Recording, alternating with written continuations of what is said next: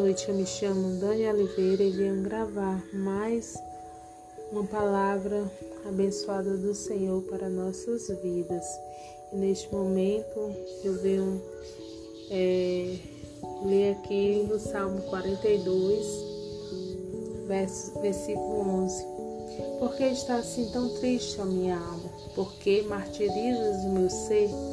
Põe a tua esperança em Deus, porquanto ainda louvarei por tua presença salvadora, ó meu Deus.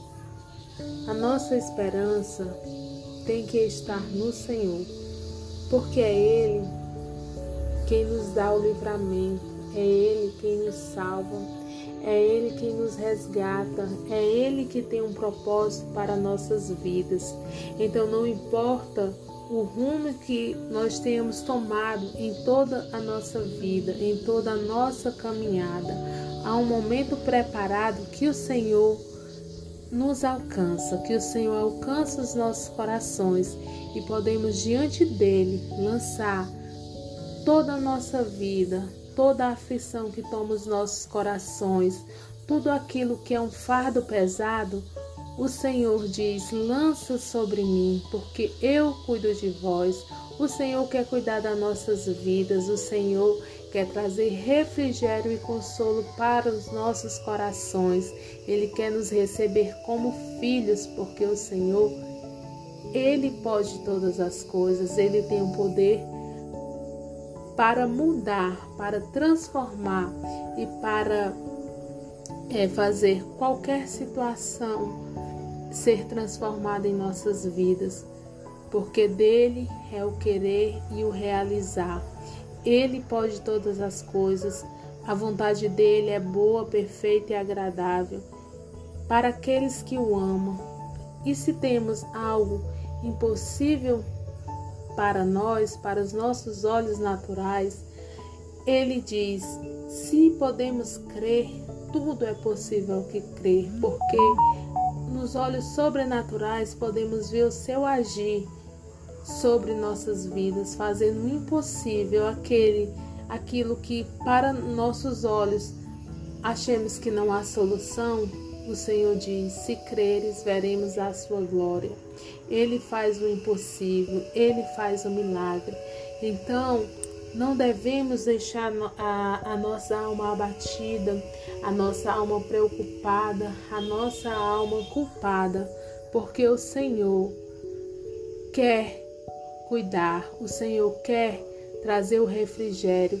Ele enviou o seu Espírito Santo sobre nós para que recebêssemos a sua vida, o seu amor, o seu cuidado, para que a cada dia possamos ser transformados pelo seu poder que habita em nós, pela sua direção, pela sua sabedoria que a cada dia enche os nossos corações e pode ver a sua mão nos tocando com poder, trazendo o refrigério necessário para que possamos andar por caminhos de paz, porque a palavra diz: Não se turbe o vosso coração Crede em Deus e também em mim. Os nossos corações não podem estar preocupados. Os nossos corações têm que crer, têm que confiar, têm que buscar nele a esperança para que tudo seja transformado, para que um dia possamos ver e desfrutar de todas as suas grandezas tanto aqui na terra como no céu, em Sua presença, porque Ele veio para nos resgatar para o Pai e um dia estaremos junto com Ele diante do Pai. Então Ele diz: não devemos nos preocupar. E Ele lançou sobre nós uma paz, uma paz sobrenatural, que, que é independente de qualquer coisa que possa acontecer diante de nós.